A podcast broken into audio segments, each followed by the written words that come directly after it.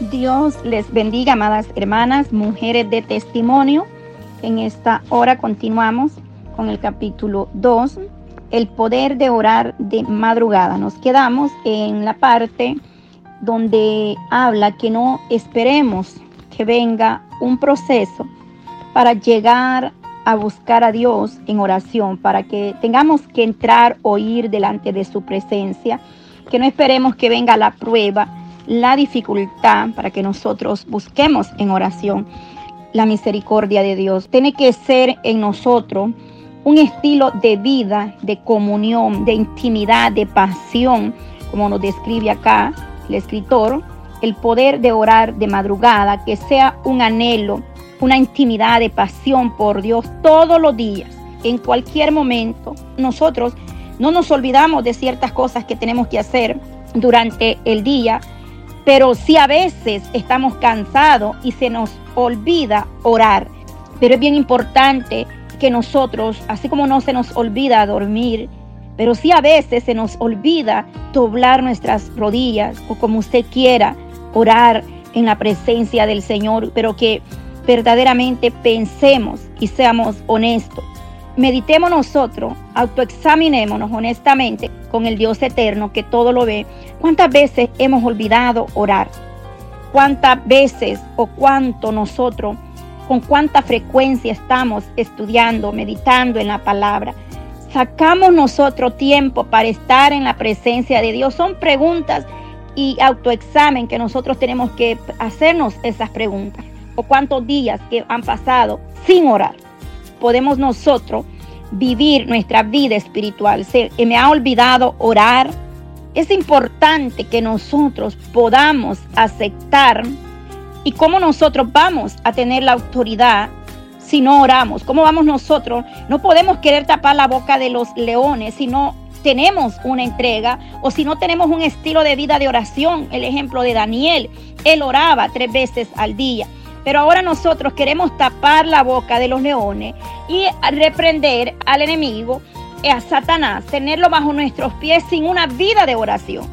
El Espíritu Santo está eh, instándonos, exhortándonos, está atrayendo nuestra atención para algo grande y poderoso que Él va a hacer.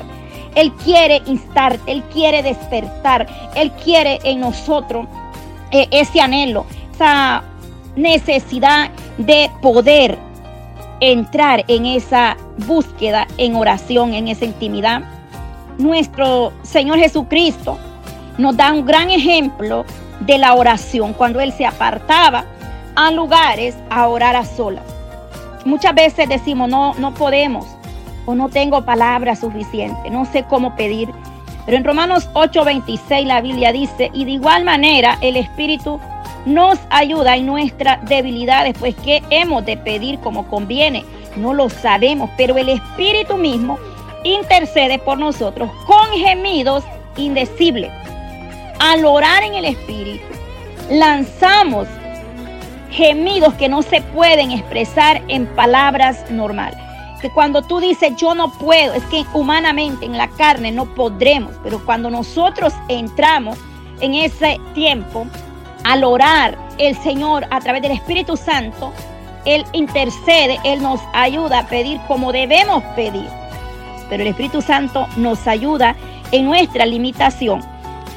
Es una gran importancia que no dejemos de orar, aunque usted no tenga muchas palabras, sean pocas o muchas, pero es importante orar. Hay oraciones que no necesariamente tenemos que abrir nuestra boca es decir, oración en la mente y oración espiritual al orar en lengua. Se ora en el espíritu.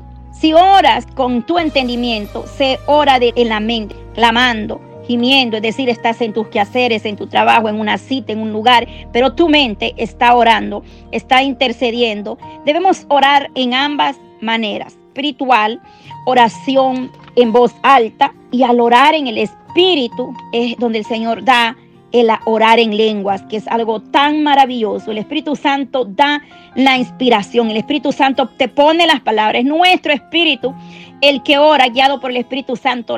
Igual cuando nosotros oramos en la mente, bien importante, cuando tú estás orando y lo hablas solamente tú y Dios en tu mente, una confirmación, una palabra o, algo que tú tengas que pedirlo a sola con Dios. Sabemos que es la mente la que el enemigo no puede entender, Dios sí puede ver y entender tu mente. Este capítulo 2, acá nos habla de la fama que se extendía eh, de Jesucristo, ¿verdad? Pero dice que su fama se extendía más y más. El hijo del carpintero, como así lo llamaban, de pronto lo conocían en toda Jerusalén.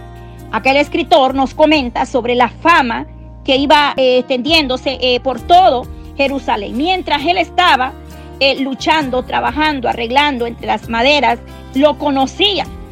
Pero en cuanto los milagros comenzaron, toda Jerusalén decía, hay un hombre que es carpintero. Ahí empezó la fama de nuestro Señor Jesucristo. Y el escritor termina cerrando este capítulo, haciéndonos ver la necesidad de orar, contando lo siguiente acerca de la fama de, de nuestro Señor Jesucristo.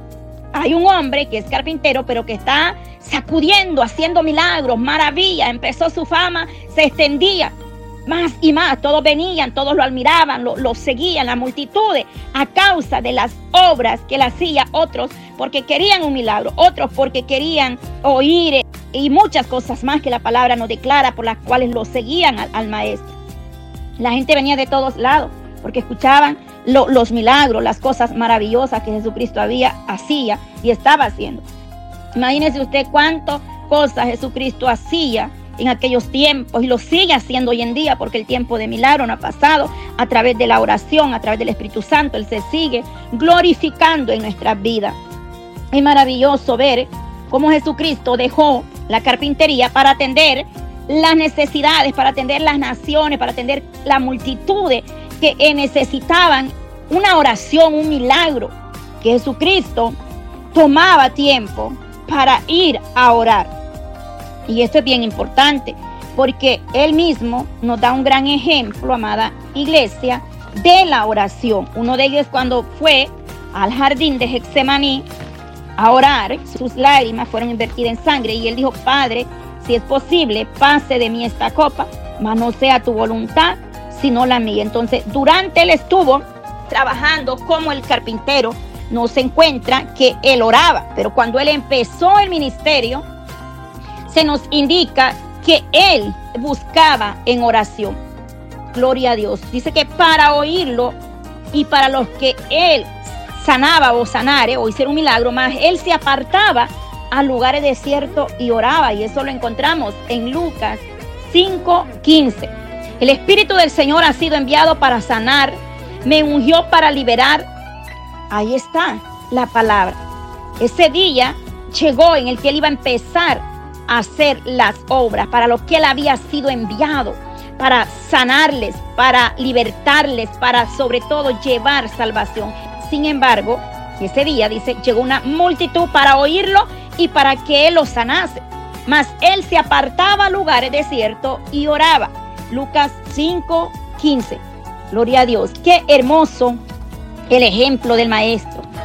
En humildad y buscaba en oración. Para Jesús era importante orar que hacer milagros. Era muy importante ir delante de la presencia del Padre. Era más importante para él ir en oración que hacer un milagro. La gente quería escucharlo, pero él se fue a orar a sola. Hermoso este ejemplo que él nos da. Se fue a orar. Para Cristo era más importante orar que la fama o que brillar o que que la multitud le mirara y muchas cosas. Es un ejemplo perfecto, es algo que nos insta a la oración.